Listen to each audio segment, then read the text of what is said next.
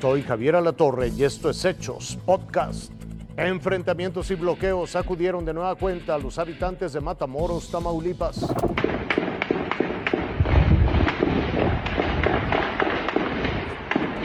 Las estruendosas ráfagas de armas de fuego se escucharon cuando recién amanecía en Matamoros, Tamaulipas.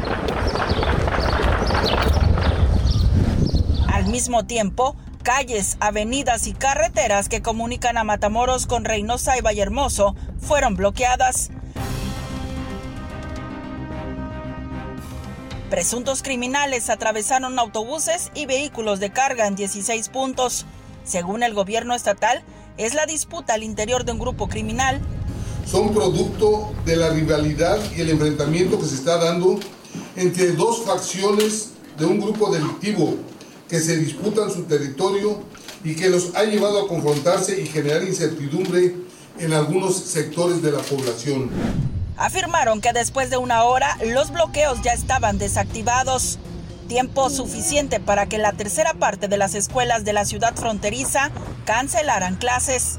Para el turno vespertino, la propia Secretaría de Educación Tamaulipeca decidió cerrar las escuelas de esa zona.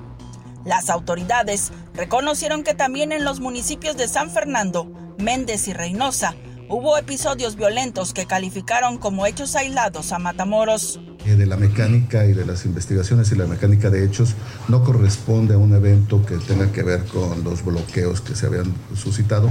Prometieron informar con claridad y en tiempo real a la población sobre lo que suceda. Y ya por la tarde, a San Fernando y Matamoros comenzó el arribo de 710 efectivos federales para reforzar la seguridad. Italia Soler. Fuerza Informativa Azteca. Un operativo contra el fentanilo terminó con 300 detenidos en Estados Unidos, Europa y Sudamérica. ¿Sabe usted qué están haciendo estos jóvenes en sus teléfonos? ¿Estaría usted seguro afirmando que están inocentemente navegando en las redes sociales? ¿Y qué tal si están comprando drogas? Así se compra el fentanilo en por lo menos 45 países alrededor del planeta.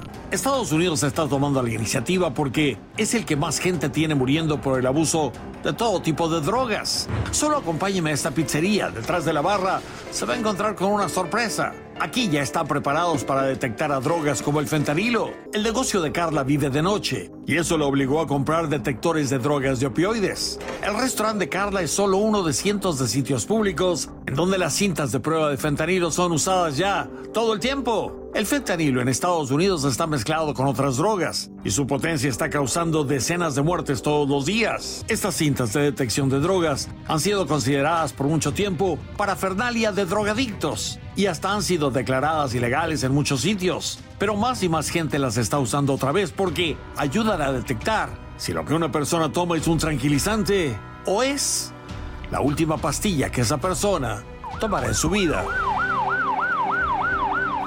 Javier, la realidad es que Estados Unidos está pagando caro por su afición a las drogas.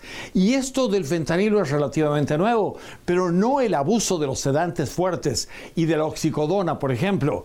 Durante varios años, los estadounidenses han estado abusando de este mismo tipo de calmantes fuertes. Y la oxicodona ha sido la que ha estado en el centro de la atención. Ahora, fentanilo lo único que hizo fue unirse para crear toda esta situación. Y esa es la realidad. Y por eso hay que decirlo, Javier. Hasta aquí la noticia, lo invitamos a seguir pendiente de los hechos.